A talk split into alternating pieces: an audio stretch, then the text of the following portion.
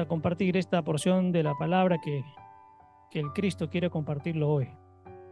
Listo, anote usted ahí, vamos a desarrollar esto que se llama acerca de la nueva vida en Cristo.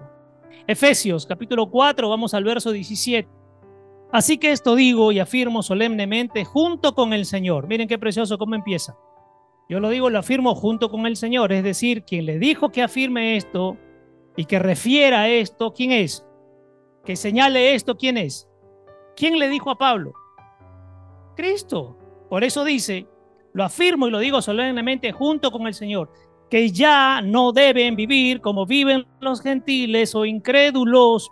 Escúcheme, pero esto es tremendo porque Pablo le está diciendo a los que congregan, ya no vivan como ellos. Ojo, no está hablando de los de afuera, está hablándole a los de adentro. Y dice, ya no vivan más como viven los gentiles o incrédulos en la futilidad de sus mentes y en la necedad y vacuidad de sus almas. ¡Wow!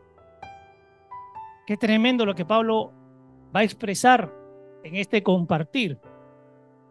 Partamos por algo, que esta palabra nos está hablando de la capacidad primero que tenemos para decidir. Porque dice que ya no deben vivir, es decir, tomen la decisión. Ojo, ustedes no van a cambiar nada, ustedes no pueden mejorar nada, no pueden cambiar nada. Ya no deben vivir, es decir, lo que ustedes tienen que hacer es tomar la decisión de ya no querer vivir desde el viejo hombre, cuya característica del viejo hombre es la incredulidad. Así que no solamente podemos decir que es incrédulo el que no pertenece a una comunidad cristiana, sino que aún dentro de la propia comunidad cristiana pueden haber incrédulos. Porque Pablo está hablando aquí a quién? A los que están dentro de la iglesia o dentro del cuerpo. Y si vamos a lo natural, hay parte del cuerpo que pueden estar fallando y no están cumpliendo la función o la labor que deben cumplir dentro del cuerpo. Están allí pero a la vez no están, porque no están cumpliendo la función que les fue asignada por la cabeza para que cumplan dentro del cuerpo. Por eso, si algo te podemos hacer nosotros en el Señor solo es decidir y decirle, ya no quiero vivir más a esta manera, pero ahí termina mi trabajo y entonces ahí le digo al Cristo, Cristo ven, y tú eres el único que puede manifestarse y expresarse a través de mí para que genere aquello que ya no quiero ser más. Porque ustedes recuerden la lectura, que compartíamos creo el día miércoles, donde Pablo dice, mi, el hombre que vive dentro de mí, el hombre nuevo, quiere manifestar las cosas buenas, pero la naturaleza que se expresa a través de mis miembros siempre quieren hacer lo contrario y terminan haciendo lo malo. Entonces, aquí hay algo interesante y lo hemos compartido en estos dos días. Lo único que podemos hacer nosotros es decidir para decirle al Cristo, toma tú el control. O puedo decidir y puedo seguir siendo un incrédulo, a pesar que estoy sentado aquí. Por eso le dice Pablo, ya no sean ni vivan más como los gentiles o incrédulos. Le está hablando al pueblo que se supone que es de Dios y le dice, en otras palabras, les está diciendo, ustedes siguen viviendo como gentiles o incrédulos. Eso es lo que le está diciendo. Les está diciendo a estas personas que según lo que él está manifestando, son creyentes. Métase esto que vamos a compartir. Le está hablando a los creyentes, para que nadie vaya a decir que lo que compartimos es para la gente de afuera, sino es para los que están adentro. Pero les está expresando a estos creyentes que no tienen un comportamiento que expresa el Cristo. Porque si le dice, siguen viviendo según su futilidad de sus mentes y la necedad y la vacuidad de sus almas, está diciendo que el comportamiento que tienen estos creyentes no es el comportamiento del Cristo. Parece, pero no es. Entonces no se trata de, y aquí hay algo tremendo que se soltó los días, no se trata de parecernos al Cristo. Se trata de que el Cristo sea a través de nosotros. Se trata que el Cristo se desarrolle y se exprese a través de ti. Nosotros no podemos ser como Cristo. ¿Por qué? ¿Qué impera en nosotros sin el Cristo? ¿Quién? la vieja naturaleza. Solo el Cristo tiene la nueva naturaleza. Así que decir, yo quiero ser como el Cristo, yo me parezco al Cristo, yo voy a actuar como el Cristo, usted no puede.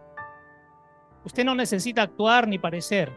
Usted necesita dejar que el Cristo se exprese a través de usted. Eso es lo que requerimos. Porque el Cristo ya está dentro de usted y lo único que tiene que dejar es que el Cristo se exprese a través de usted, se manifieste a través de usted. Porque vuelvo a lo que el Señor Jesús dijo en la cruz, todo ya está hecho. Es decir, nosotros ya no podemos hacer nada más. Ya está hecho. Sino todo lo contrario. Y dice que aquellos que son incrédulos tienen las siguientes características. Ojo, va a nombrar cómo son los incrédulos, pero en realidad se lo está diciendo ustedes son, tal cual voy a mencionar, son los incrédulos, son ustedes, está diciendo Pablo. Característica de los incrédulos, mentes llenos de futilidad, guarda cosas de poca importancia dentro de sí, que siempre está acostumbrado a pensar en pequeñeces.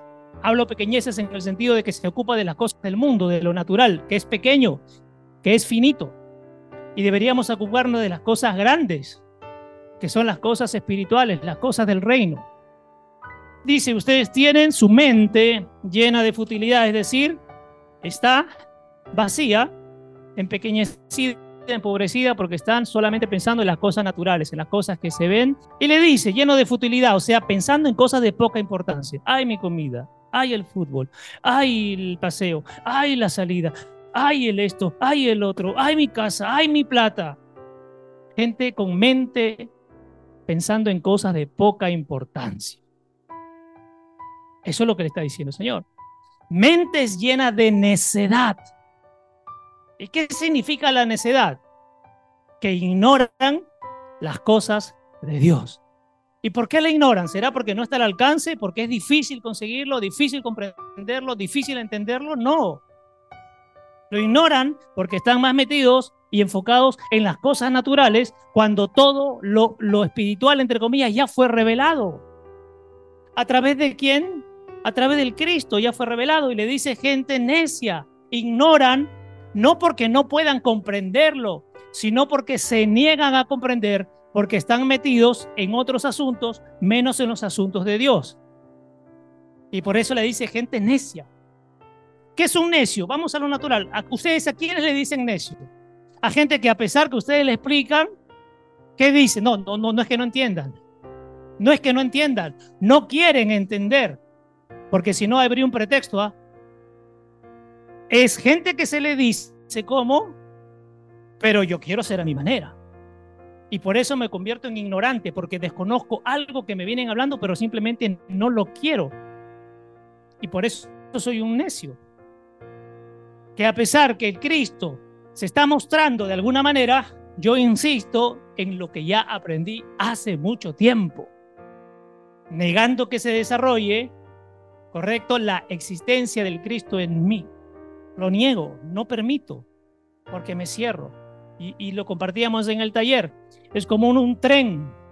Si me bajo en la primera estación, ahí me encierro. Y no soy capaz de ver lo que viene en las siguientes estaciones hasta llegar a la meta. Y aquí me quedo y hago un dogma de esto, y hago una teoría de esto, y hago una religión de esto, y hago una denominación de eso, y ahí me quedo y considero que todo lo demás no es. Pero ojo, me quedé en la primera estación y me perdí las siguientes estaciones, pero sobre todo me perdí qué? Llegar a la meta. Por eso Pablo le dice, gente necia. Y además le dice, y aquí viene lo tremendo, porque estamos viendo el primero, el segundo, y luego va a tocar este punto. Le dice a los hermanos que estaban allí de Éfesos y tienen su, son almas en vacuidad. ¿Y qué es vacuidad? Vacío. Sus almas, le está diciendo, miren, bien elegante Pablo para decirle en otras palabras, sus almas están vacías. Pero ¿cómo vacío? Si leo, si vengo, si congrego, pero estás pensando en las cosas naturales. Estás enfocado en lo que no sirve. Y trata de hacer las cosas a tu manera y con tus fuerzas. Por eso son almas en vacuidad, almas vacías y que no tienen ningún contenido. Pero ¿cómo? Si leo,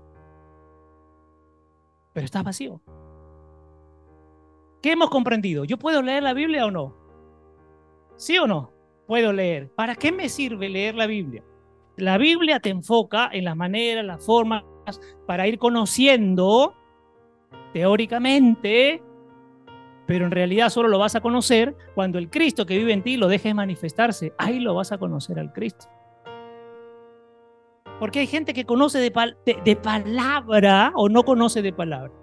Pero la pregunta es, ¿eso asegura que conozcan a la verdadera palabra o al Cristo? No. Voy al ejemplo del tren.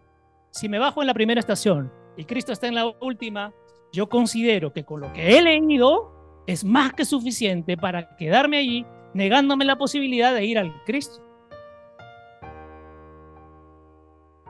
Y el Cristo siempre está dispuesto.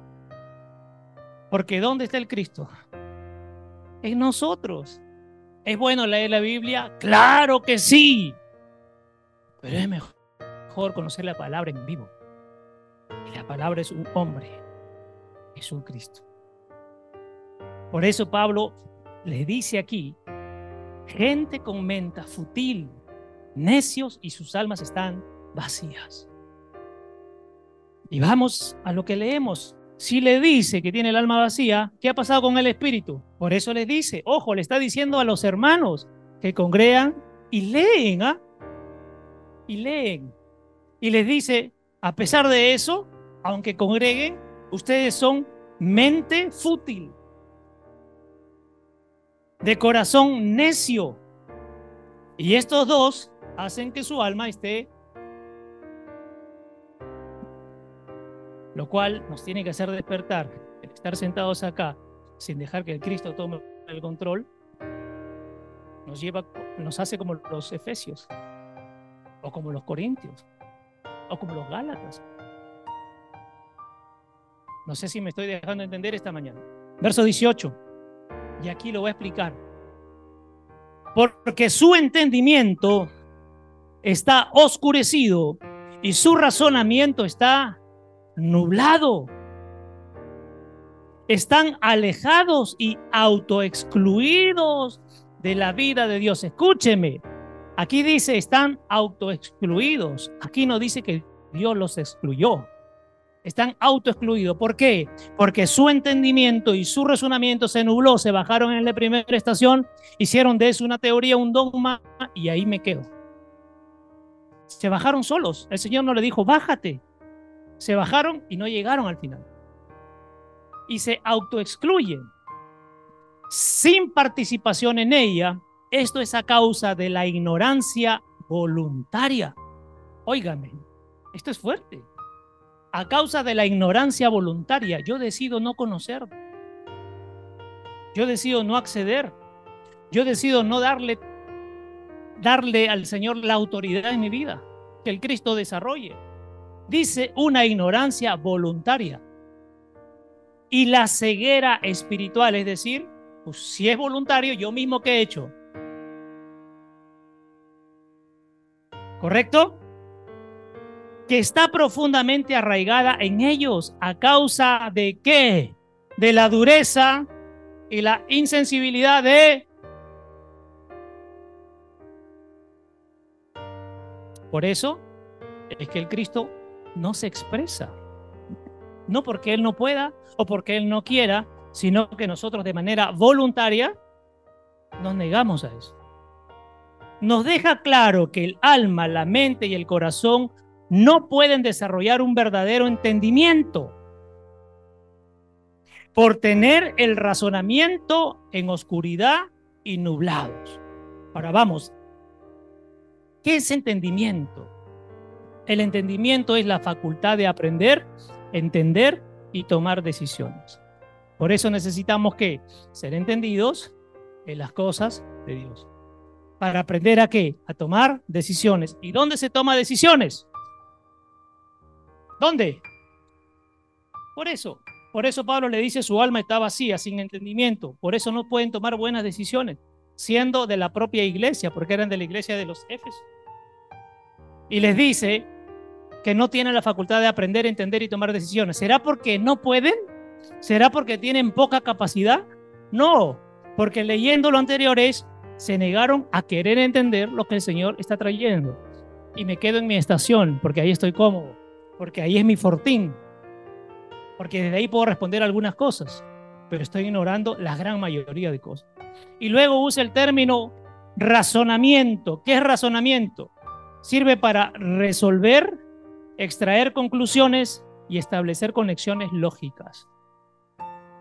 En otras palabras, Pablo le dice, si ustedes no aprenden, entienden y toman decisiones, no podrán resolver, ni sacar conclusiones, ni establecer conexiones en las cosas del Señor. No pueden.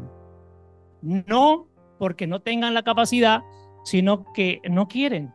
Por eso dice, están alejados y autoexcluidos de la vida de Dios por su ignorancia voluntaria y por su ceguera espiritual. Y cuando dice oscuridad y nublado, son llenos de la naturaleza que es incapaz de comprender la naturaleza de Dios. La naturaleza vieja no puede comprender la naturaleza de Dios. Es imposible.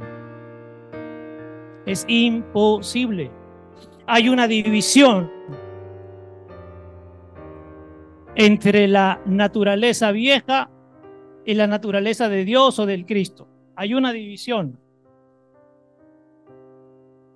Esta de acá no puede entender la de acá. No puede entenderla. Porque hay algo que le divide. Y cuando Pablo le dice a los Éfesos, aún estando reunidos, ustedes no entienden porque no quieren voluntariamente dejar esta vida, sino que se quieren mantener en esta vida. ¿Por qué será? Porque debe ser desagradable, ¿no? No, porque es agradable a qué? A los sentidos. Por eso, ¿te agrada? ¿No lo quieres soltar? Y hay que ser así de claros. Por eso no lo quieres soltar. La ignorancia es señalada como el no conocer a Cristo. Mire, esto es interesante. La ignorancia, cuando habla aquí de ignorancia, está señalada como el no conocer a Cristo. Pero la dureza, pero por la dureza del corazón de no querer apartarse del pecado para ir en pos de Cristo. En otras palabras, somos ignorantes de las cosas del Cristo porque no queremos eh, ir en pos de Él, porque eso significaría dejar el pecado, dejar los placeres, dejar lo que nos encanta dejar nuestra mentalidad vieja, lo que deseamos, lo que pensamos, nuestra fortaleza, nuestra comodidad. Por eso no queremos. No ven porque la vieja naturaleza nunca puede ver al Cristo. Apunte, la vieja naturaleza nunca puede ver al Cristo. Porque para ver hay que pasar al otro lado. Y eso significa, antes de pasar, y la vieja naturaleza no quiere morir. Por eso no puede ver al Cristo entienda que la naturaleza adámica siempre nos excluye de una vida con Dios. Verso 19.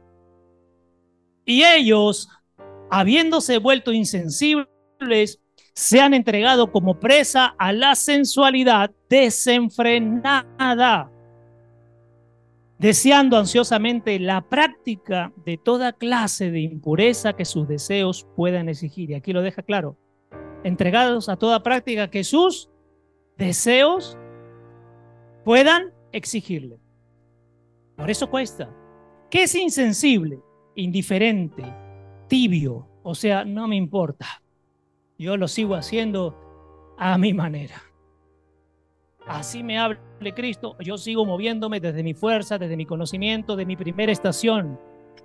Lo que aprendí en la primera estación esa es mi fortaleza. De ahí me voy a agarrar. De ahí me voy a, me abrazo, que nadie me saque de ahí. Y Dios dice, hey, eso era el principio. Yo traigo más cosas para ti. Y ese es el insensible. Me quedo en lo que yo considero nada más. Dios está hablando a muchos, pero yo me considero que me planto en esto. ¿Saben por qué se plantan allí? Porque tienen la inseguridad de pasar a la siguiente estación porque se le va a desmoronar todo lo que tenían como estructura. Y hay que ser felices. Yo soy feliz que Dios en estos dos meses ha roto todo mi edificio. Lo ha dejado en terreno.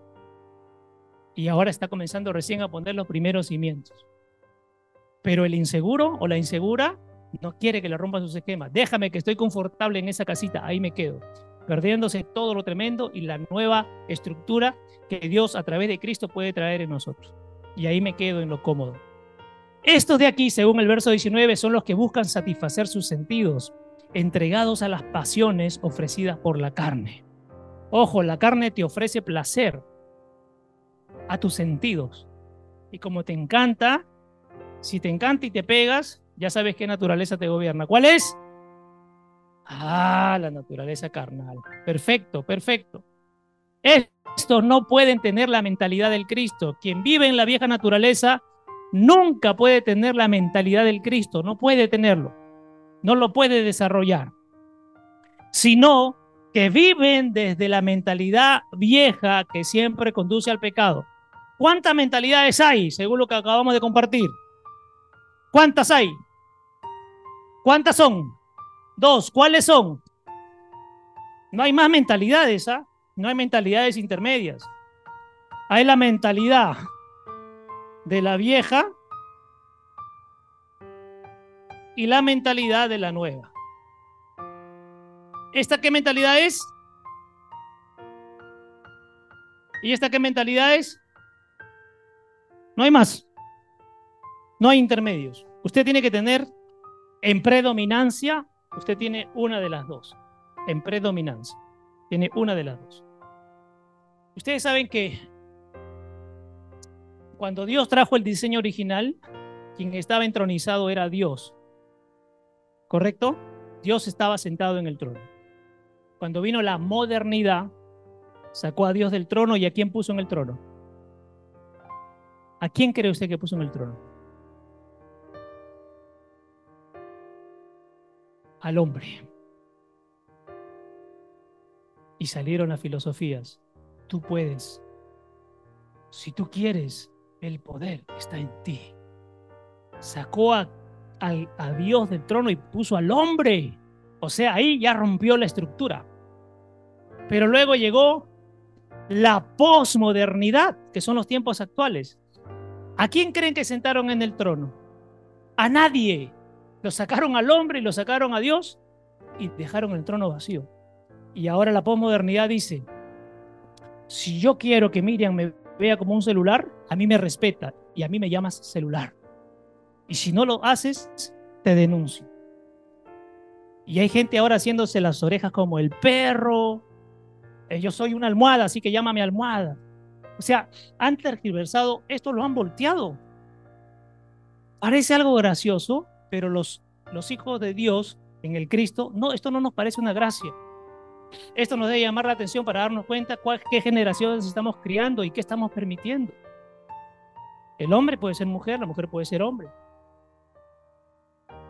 Ahora existen los heterosexuales, los homosexuales, los bisexuales. Yo no digo que si viene un homosexual, fuera de acá, hijo del diablo. No, siéntate para que aprendas a entender que eres una creación preciosa de Dios y que el Cristo te quiere evitar para que desarrolle en ti todas sus virtudes. Yo no voy a decir, a ver, un homosexual, ciérrame la puerta, somos homofóbicos. No, Dios mío. Pero hay que enseñarle a la gente la verdad y sacarlos del postmodernismo que embrutece y que genera esto que está convirtiendo, compartiendo Pablo aquí. Y no es que seamos duros, sino que somos realistas, porque lo espiritual tiene que expresarse a través de una realidad. Si no nos quedamos en espiritualidad todos. Hay que expresarlo y bajarlo a una realidad. Así que Cristo es todo, Cristo es todo, Cristo es todo. Diga conmigo y dígale al que está a su lado, Cristo es todo. Despiértate, dile. Sal de tu mundo que no existe. Gente que busca satisfacer sus sentidos entregados a las pasiones ofrecidos por la carne. Estos no pueden tener la mentalidad del Cristo, sino que viven desde la mentalidad vieja que siempre conduce al pecado. Verso 20. Pero ustedes, dice, no aprendieron a Cristo de esta manera. No lo aprendieron. Ahora escuche y anote. En Cristo es imposible adquirir ese conocimiento. El que está en Cristo el que vive en Cristo, esto que el mundo trae y ta, ta, ta, ta, ta, no lo asume y lo considera como una realidad. No asume eso. Puede entenderlo, conocerlo, pero no lo asume como una verdad, porque no es una verdad, la verdad es una, y la verdad se llama Jesucristo.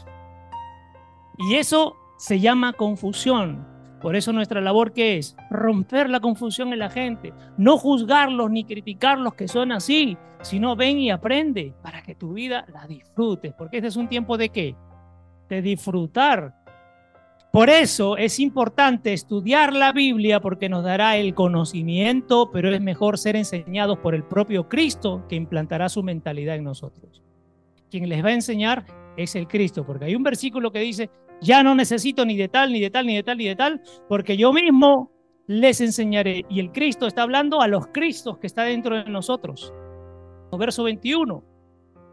Si de hecho le han oído realmente y han sido enseñados por Él, tal como la verdad está en Jesús, revelada en su vida y personificada en Él, 22, que en cuanto a su anterior manera de vivir, se despojen de su viejo yo y desechen por completo su anterior naturaleza. Despójense y deséchenlo.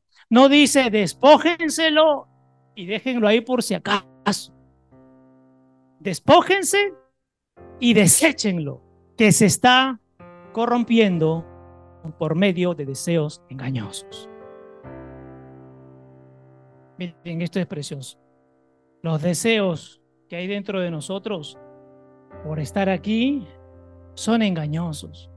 Te hacen sentir bien, te acomodan, crees que es lo correcto, defiendes tu posición, defiendes la vieja naturaleza que te habita. Pero dice el Señor en su palabra a través de Pablo, primero que hay que hacer, despójense o desvístanse y luego deséchenlo. Ahora la pregunta es, ah, pastor, ¿yo puedo? No. Toma la decisión y el Cristo te ayuda a despojar. Tú toma la decisión. Toma la decisión. Tú no puedes.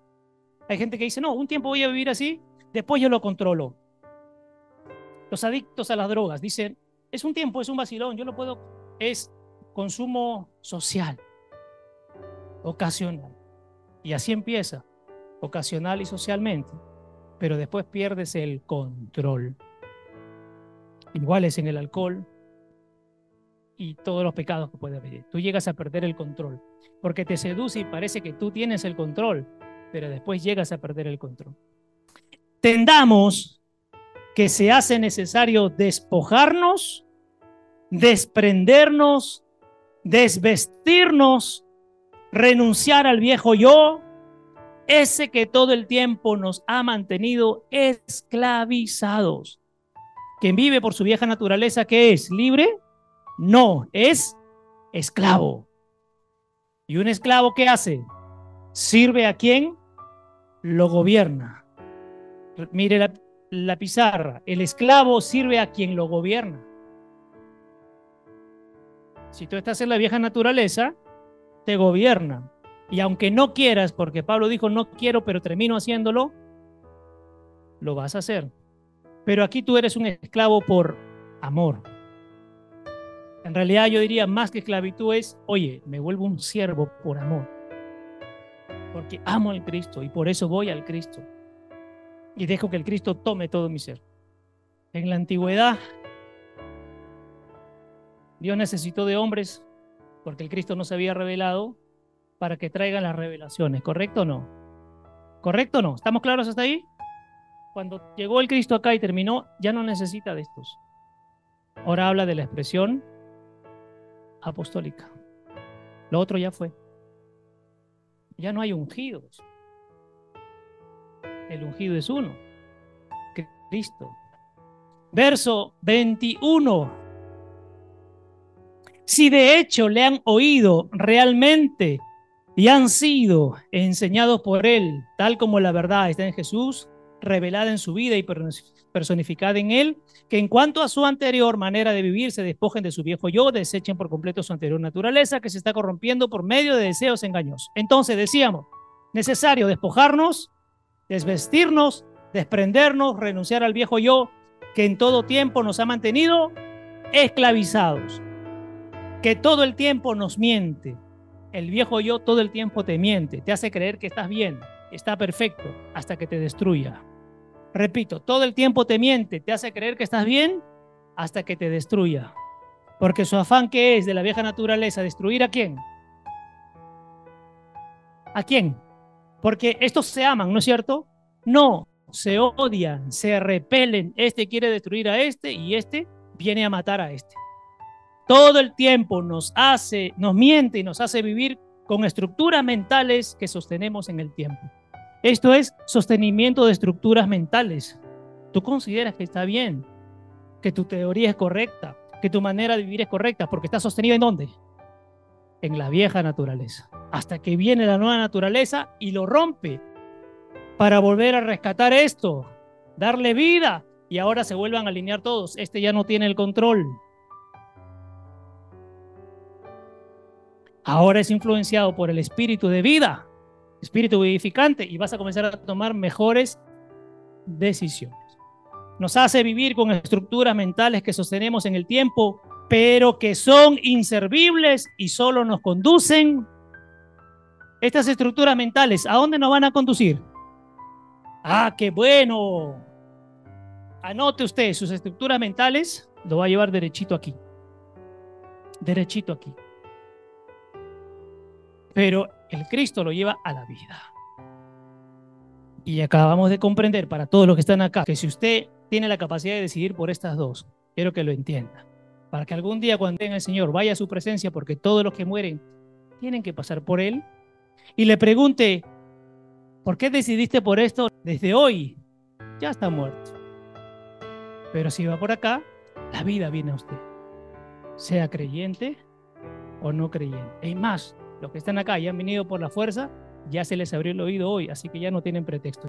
El viejo hombre se opone y odia todo lo que es de Cristo. El corazón del hombre siempre es el corazón del hombre que vive acá siempre es este te hace creer que lo que piensas y dices está correcto, está muy bien, porque no conoces la otra naturaleza que es verdad. Tú solamente conoces la naturaleza que es mentira. No conoces la que es verdad. Verso 23. Y renuévense continuamente en el espíritu de su... ¿Qué necesita hacer esta? Renovada. Renovada. Renovada. Renuévense en el espíritu de su mente, teniendo una actitud mental y espiritual fresca y sin mancha. O sea, si quieres una mente y un espíritu fresco y sin mancha, ¿qué tienes que hacer? ¿Qué tienes que hacer? Renovarte. Por eso voltea al que está a tu lado y dile, renuévate. Otra vez voltea, dile, renuévate. Te veo viejo. Dile, dile, dile, te veo viejo. Te veo vieja. No de edad, te veo viejo, porque estás en la vieja naturaleza. Ah, por eso ahora voltea y dile, quiero verte nuevo. Y solo lo podremos lograr en el Cristo. Amén. Dale, dale, dale al Padre. Solo es en el Cristo, no es con Cristo, es en el Cristo. Entonces el Señor nos dice que es imprescindible, luego de despojarnos, escuche esto, reemplazar, sustituir, tener una nueva mentalidad de manera constante. Es decir, todo el tiempo, sin pausa, pues esto refrescará nuestra actitud mental y espiritual. Tú tienes que renovarte qué? Una vez, todo el tiempo. ¿Y quién te va a renovar todo el tiempo? Cristo. ¿A través de quién? Pero antes de la renovación que viene, no retrocedas, Ariel. ¿Qué venía antes de renovarnos? Despojarnos. Verso 24. Aquí viene lo precioso. Para ahora explicarlo después gráficamente. 24. Y vístanse del nuevo yo. Pero primero que dijo, es decir, no me puedo poner un traje nuevo encima de uno viejo. ¿Qué va a pasar con el viejo que está abajo? ¿Qué le va a hacer al nuevo? Lo ensucia, lo maltrata, lo rompe. Paño nuevo no se puede poner sobre remendo viejo porque los dos... ¿Correcto? Ya, vamos. Entonces, les decía, y vístanse del nuevo yo, la naturaleza regenerada y renovada, creado a imagen de Dios, semejante a Dios en la justicia y santidad de la verdad, viviendo de una manera que exprese a Dios la gratitud por su salvación. El que se pone y se viste de la nueva naturaleza, en realidad, ¿qué está obteniendo? La imagen, la identidad y la sustancia de quién? Y si, y si es de Cristo, ¿Cristo está en quién?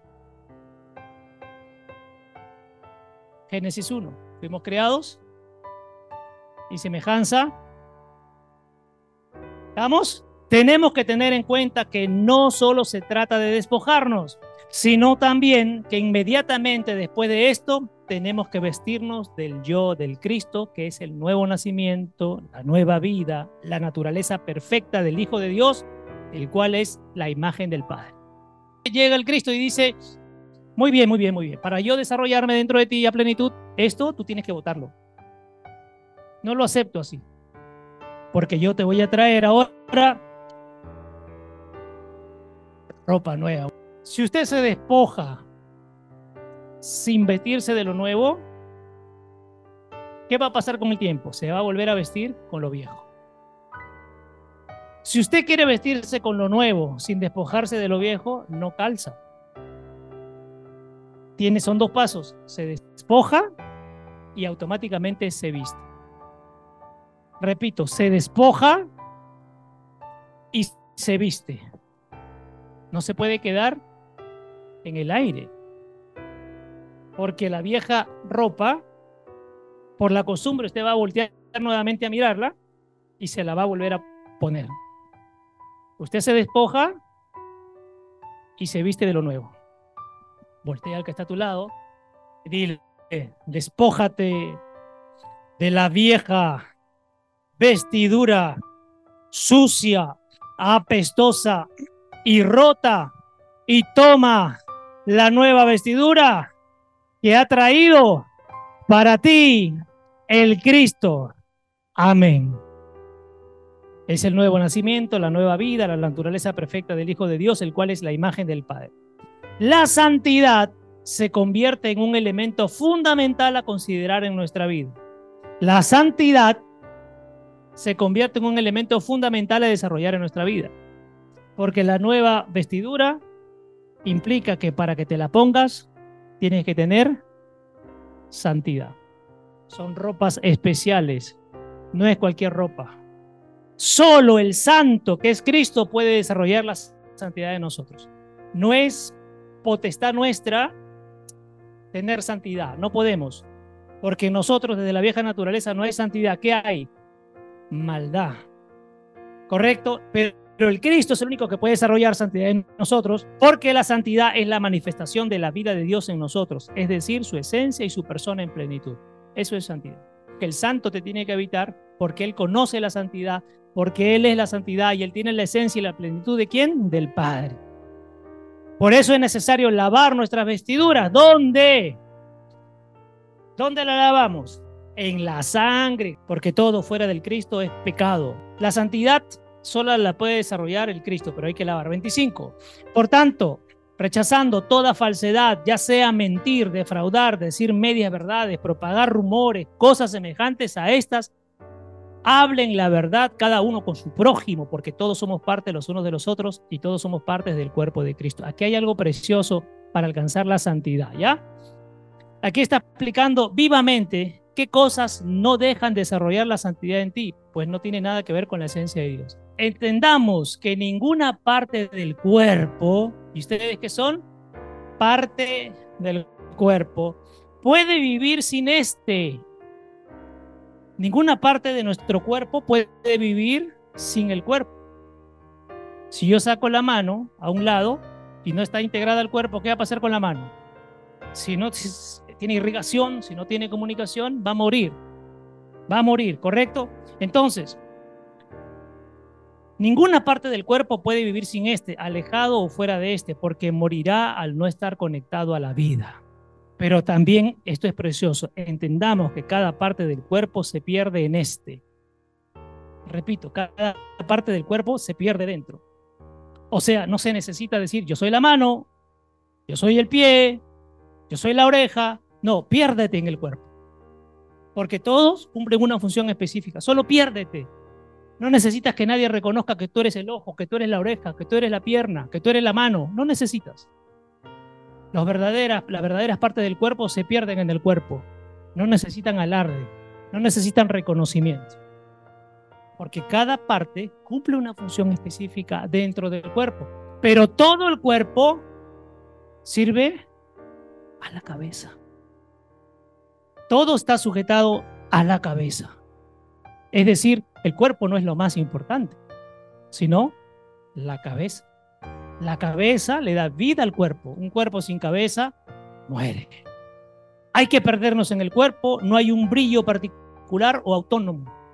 No hay un brillo particular o autónomo. Nadie brilla dentro del cuerpo de Cristo de manera particular, porque si brillara de manera particular, ya le está haciendo competencia a quién? Al Cristo que es la cabeza. Y ninguna parte del cuerpo puede competir con Cristo. Nadie. Porque puede ser arrancada. ¿De acuerdo? Una parte del cuerpo que quiera pasar por encima de la cabeza puede ser mutilada, puede ser arrancada. Porque es parte del todo, pero que está comandado por una cabeza que se llama Cristo. Y que ninguno sin la cabeza puede vivir y funcionar correctamente. No se puede. Porque Dios es un Dios, siempre lo hemos dicho, de orden. Verso 26. Enójense contra el pecado, contra la inmoralidad, contra la injusticia, contra la conducta impía, pero no pequen. No dejen que su enojo les cause vergüenza, ni permitan que dure hasta que se ponga el sol. Lo enlazamos con el 27. Y no le den al diablo la oportunidad de inducirlos a pecar, guardando, escuche, esto es tremendo, o alimentando la ira, o albergando resentimiento o cultivando la amargura. ¿Nos podemos enojar? Sí, ¿es pecado enojarse? No. El pecado es la ira. El pecado es la amargura. Pero dice, enójese, pero que no le dure hasta que se ponga el sol. Ni siquiera dice que no le dure hasta que se duerma, sino antes que se ponga el sol mientras sea de día, ¿qué tiene que hacer? Resuelva. Resuelva. Entonces, debemos entender que cuando tenemos ira, vamos en contra de otra persona, puede dar acceso a la vieja naturaleza. Anótelo para que no se le olvide. Cuando usted tiene ira, rencor, amargura, usted puede ir en contra de otra persona y puede dar acceso a la vieja naturaleza. Se da acceso a la vieja naturaleza. ¿Dominada por quién? Por los sentidos, permitiendo que el diablo te induzca a pecar. Escuche, usted abre la puerta, solo te induce, no te hace pecar, te induce al pecado. Es decir, te ofrece cartas de posibilidad para que tú la tomes, pero no te hace pecar, te induce al pecado. Pero quien peca somos nosotros, porque es nuestra decisión. Cuando sientas incomodidad por algo, o por alguien y usted tiene al Cristo, pídale al Cristo que esté en usted que le lleve a poder hablar de manera clara con aquel o aquellos que usted ha considerado que han hecho algo injusto. Si el Cristo me habita y yo siento que Miriam me ha hecho algo, yo no puedo ir a buscar a Maritza hasta Piura para contarle lo que Miriam creo yo que me ha hecho, creo yo. Porque estoy creyendo desde dónde? Desde mi vieja naturaleza. Y en la vieja naturaleza, escuche, ¿qué habita? ¿Qué árbol? Del bien y del mal. Entonces yo considero que Miriam me hizo mal a mí, pero yo hago bien yéndole a contar el problema a Maritza. Escuche cómo es la mentalidad humana de engañosa. Yo siento que a mí, porque soy yo, el especial, ella me ha hecho mal.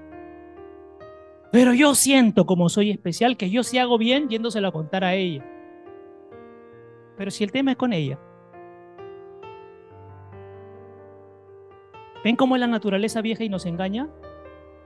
Y hay gente hablando de otros, porque sienten que le han hecho mal. Pero si tú sientes que te han hecho mal, ¿por qué no vienes a buscar a la persona y que te explique por qué su accionar, de repente desde su mirada, está haciendo bien? Pero desde tus sentidos, tú lo entiendes como mal. Pero cuando tú hablas, mira, ella habló de mí, qué mala, no debió hablar de mí, pero yo voy a ir a hablar de ella con ella. Yo sí estoy, no estoy chimoseando, estoy comentando. Ella chimoseó de mí, pero yo no estoy chimoseando de ella, yo solo estoy comentando. Naturaleza vieja, pues. La naturaleza vieja hace su propia justicia y considera su propia injusticia. Pero si fuéramos a este otro árbol, que es el árbol de la vida, ya no tiene tiempo para meterse en tonterías. No hay tiempo, porque usted está en este árbol y usted tiene que llevar vida, no muerte. Esto es muerte. Lo que usted considere bien o mal desde su mentalidad es muerte. Esto es vida. Hay situaciones en las que ya no lo podemos perder el tiempo. No se pierde el tiempo. Si usted considera que alguien ha hecho algo injusto con usted, converse con esta persona en el amor de Cristo. Usted no se va a ir a pelear. ¿Correcto? Y converse, lleguen a acuerdos y solucionen para que cada uno dé su punto de vista y el Cristo aclare que es lo correcto. Pero el Cristo lo va a aclarar. No te vayas a dormir lleno de tinieblas. Hay gente que dice que está en Cristo, escuche, que ha hablado mal de otros, que ha chimoseado, que ha rajado, que ha maleteado y se va a dormir con una frescura a su cama. Si tú tienes al Cristo y no has perdonado, escuche, o no has perdonado y no has pedido perdón, ¿te irías a dormir?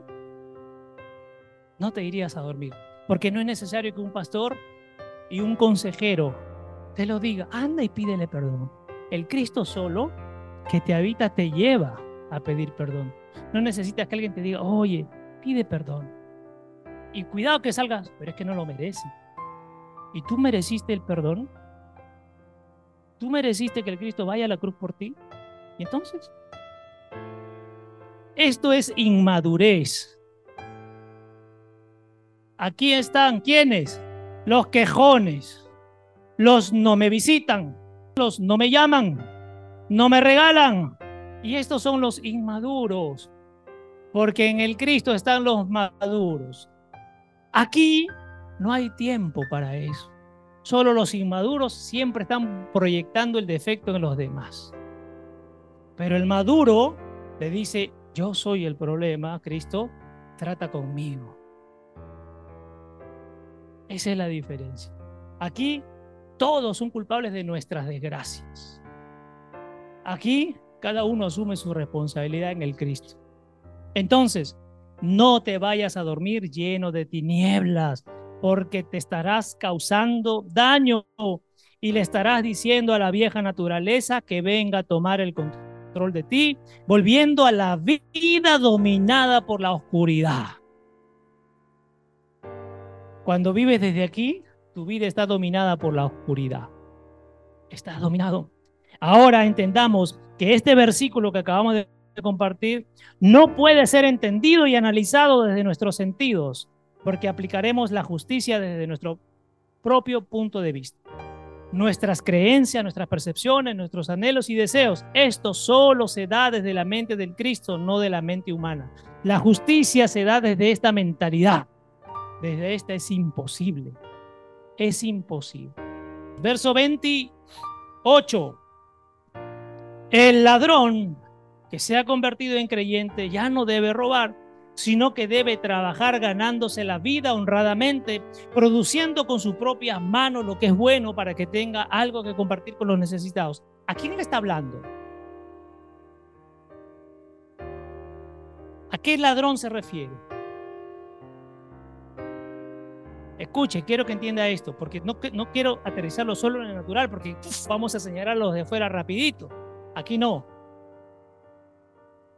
Cuando tú no dejas que viva la nueva naturaleza, ¿qué estás haciendo? Estás robando.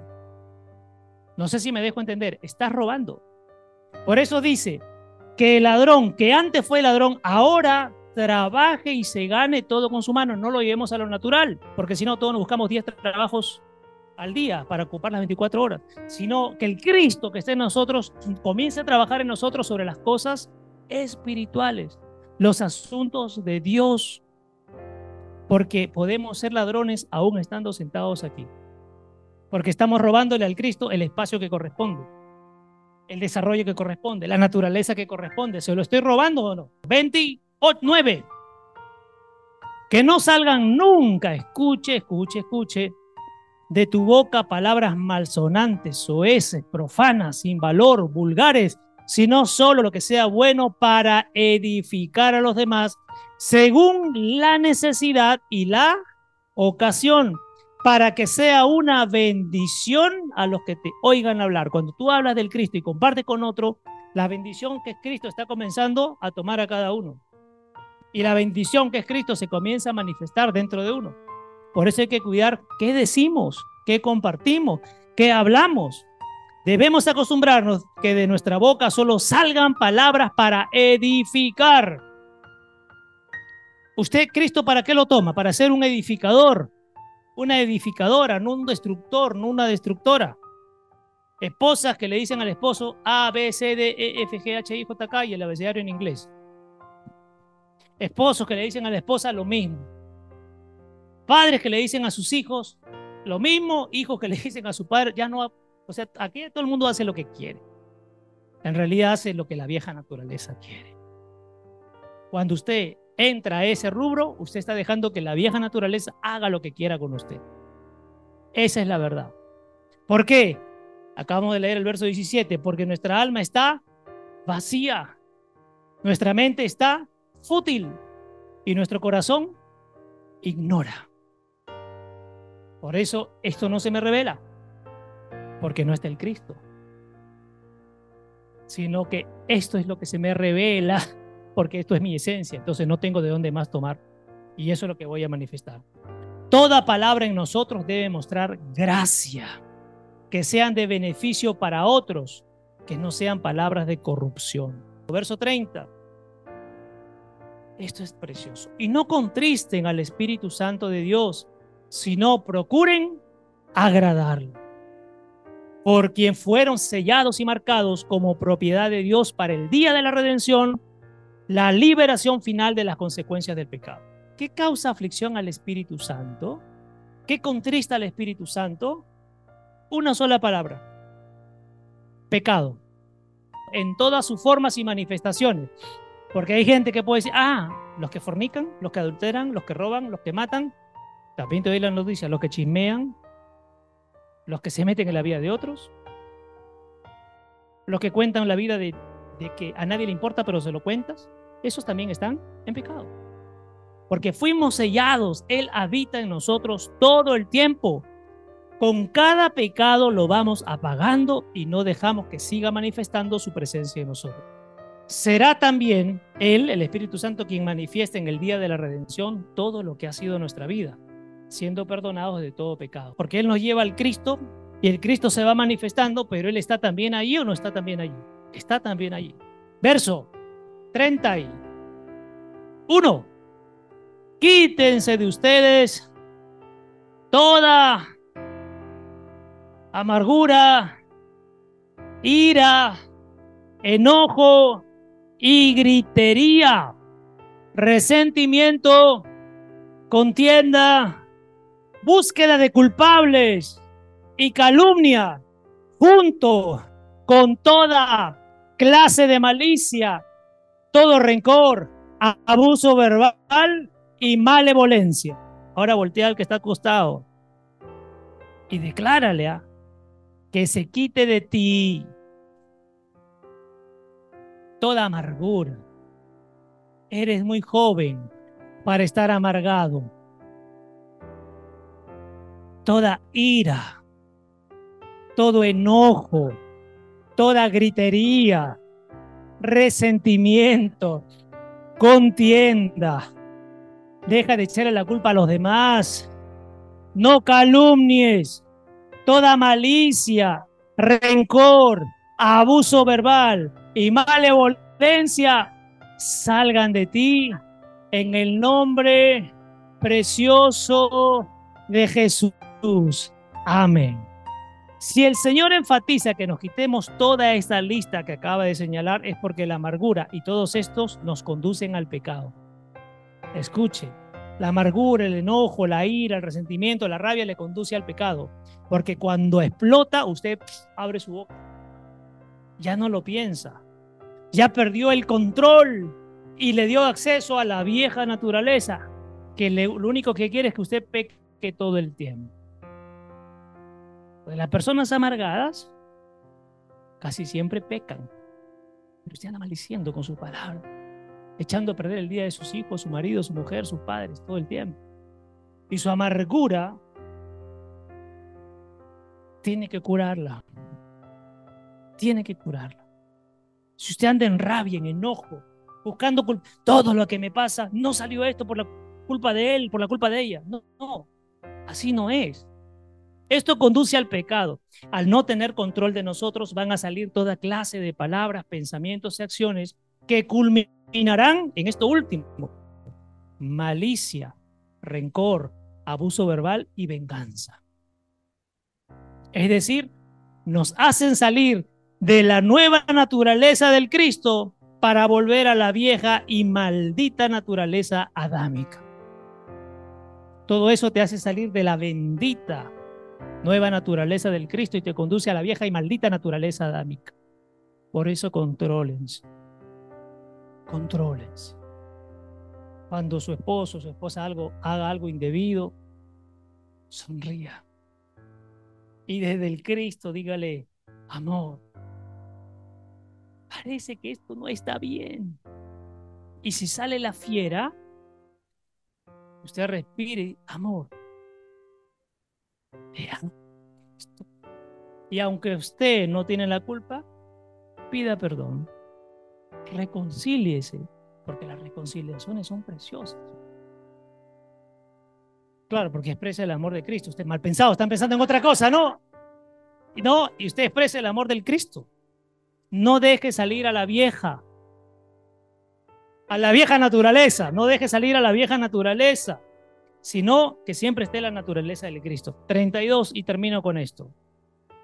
Sean amables y serviciales unos con otros tiernos de corazón, compasivos, comprensivos, perdonándose unos a otros de buena gana y libremente. Usted no necesita que nadie le diga, ve a pedir perdón. No necesita que un líder un pastor se lo imponga. Este, el perdón no es una imposición. El perdón lo mueve el amor. El amor de Cristo mueve al perdón. Tu proceso solo lo pasas en la vieja naturaleza. En la nueva naturaleza no hay procesos. Y si alguien llama a ustedes o cualquiera a decirle, estoy pasando un proceso, entiéndeme, tiene que ser franco usted y decirle, estás en la vieja naturaleza. Adán te tiene dominado. ¿Cuántos años de proceso? Ocho aproximadamente, pero el Señor me ha dicho que va para cinco más. Ya no hay procesos en el Cristo. ¿Qué proceso está pasando Cristo? Y si el Cristo le habita, ¿qué proceso va a pasar a usted? En el Cristo, eso, usted es una nueva criatura. Si es una nueva criatura, ¿por qué vive recordando a la vieja criatura? Usted no necesita consejo de nadie. Usted necesita el consejo del Cristo. Y el Cristo le habita, no está afuera, le habita. Así que tómese del Cristo. Amén. Esto, anote, no es más que expresar la naturaleza y esencia del Cristo.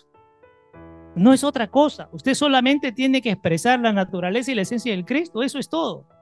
Perdonar es expresar la esencia del Cristo. No perdonar es no tener la esencia del Cristo. Ser una persona amargada es no tener la esencia del Cristo. Los que andan renegando, amargados, no tienen la esencia del Cristo. Los que andan maldiciendo, chismoseando, hablando, no tienen la esencia del Cristo. Esto hay que reconocerlo de una vez por todas para seguir avanzando en esto que Dios está trayendo. Si usted se niega y dice, no, no, no, no, no es así, usted sigue en la vieja naturaleza y tiene todo el derecho a quedarse allí. Gálatas 1.10, hoy lo compartí. El verso 9 que muchos saltan al 10. El 9 dice, si alguien viene a predicarles algo distinto al Cristo, es para perdición. Entonces, líderes que estamos acá y pastores, la enseñanza tiene que estar basada en el Cristo. Lo dice ahí la lectura.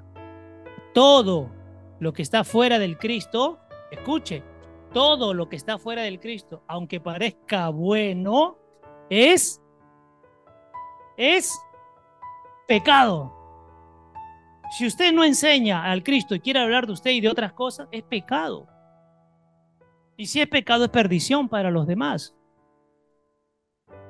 Porque es el Cristo la esencia de todo. El Cristo tiene la esencia del Padre. Y no busquemos agradar a los demás. Y tengo que hablar de la naturaleza que me habita, no de mí, no de otras cosas. Por eso se entiende cuando Pablo dijo, ya no podemos hablar del perdón y del arrepentimiento y del bautismo, ya no, porque eso es algo que ya está interiorizado. El perdón vive dentro de ustedes. El Evangelio no es la Biblia, el Evangelio es el Cristo, ya está dentro de ustedes. ¿Por qué perdemos tiempo en esas cosas? Si lo básico ya está, ahora vamos a cosas más profundas. Y lo profundo, el misterio que fue revelado se llama Cristo. Ya no hay que hablar de otras cosas. Se pierde el tiempo. Por ejemplo, ¿es necesario hablar de arrepentimiento entre ustedes? Ya no, porque si pecan, vayan al arrepentimiento. Si hay un lío con un hermano, hermano, esposa, esposa, ¿es necesario que se les predique del perdón? No, porque el perdón ya vive en ustedes. Y el perdón se tiene que expresar. Ya no es necesario que se le... Ahora se entiende cuando Pablo dijo, ya no nos entretengamos en esas cosas que son básicas y pasemos a cosas más profundas.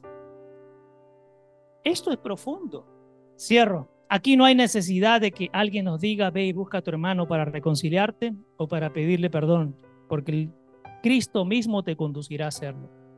Ya no necesitamos que nadie nos diga, ay, reconcíliate con tu esposo, ay, reconcíliate con tu esposa, ay, reconcíliate con tu hijo, ay, reconcíliate con tu mamá, ay, reconcíliate con tu hermano, ay, reconcíliate con los que te peleaste algún día. Ya no es necesario. Ya no es necesario decirlo, porque el Cristo que nos habita lo hace. Porque en su esencia no hay falta de perdón, en su esencia no hay maldad, en su esencia no hay dureza de corazón. ¿Cómo podemos decir que dormimos bien cuando en nuestro corazón hay pensamientos, ideas, deseos contrarios a mi hermano? ¿Cómo puedo dormir? Si en mi corazón hay pensamientos e ideas y deseos contrarios a mi hermano, estoy hablando de mi hermano, no de sangre, a mi hermano en Cristo. ¿Cómo puedo decir que tengo al Cristo y amo cuando si yo tengo un tema con mi hermano no lo busco a él, busco a otra persona para hablarle acerca de ese hermano que digo que amo? Si lo amo, tengo que buscarlo directamente y decirle las cosas que yo siento que está mal. Quizás tenga razón o quizás no, pero tengo que ir a esta persona. Y el Cristo se va a mover, no para pelearnos, sino para resolver. Y eso nos ayudará a crecer, porque eso se llama madurez. Lo otro se llama inmadurez, el niño o la niña que se queja de todo pero que no va a la fuente para buscar la solución. Amén. Cierren sus ojos.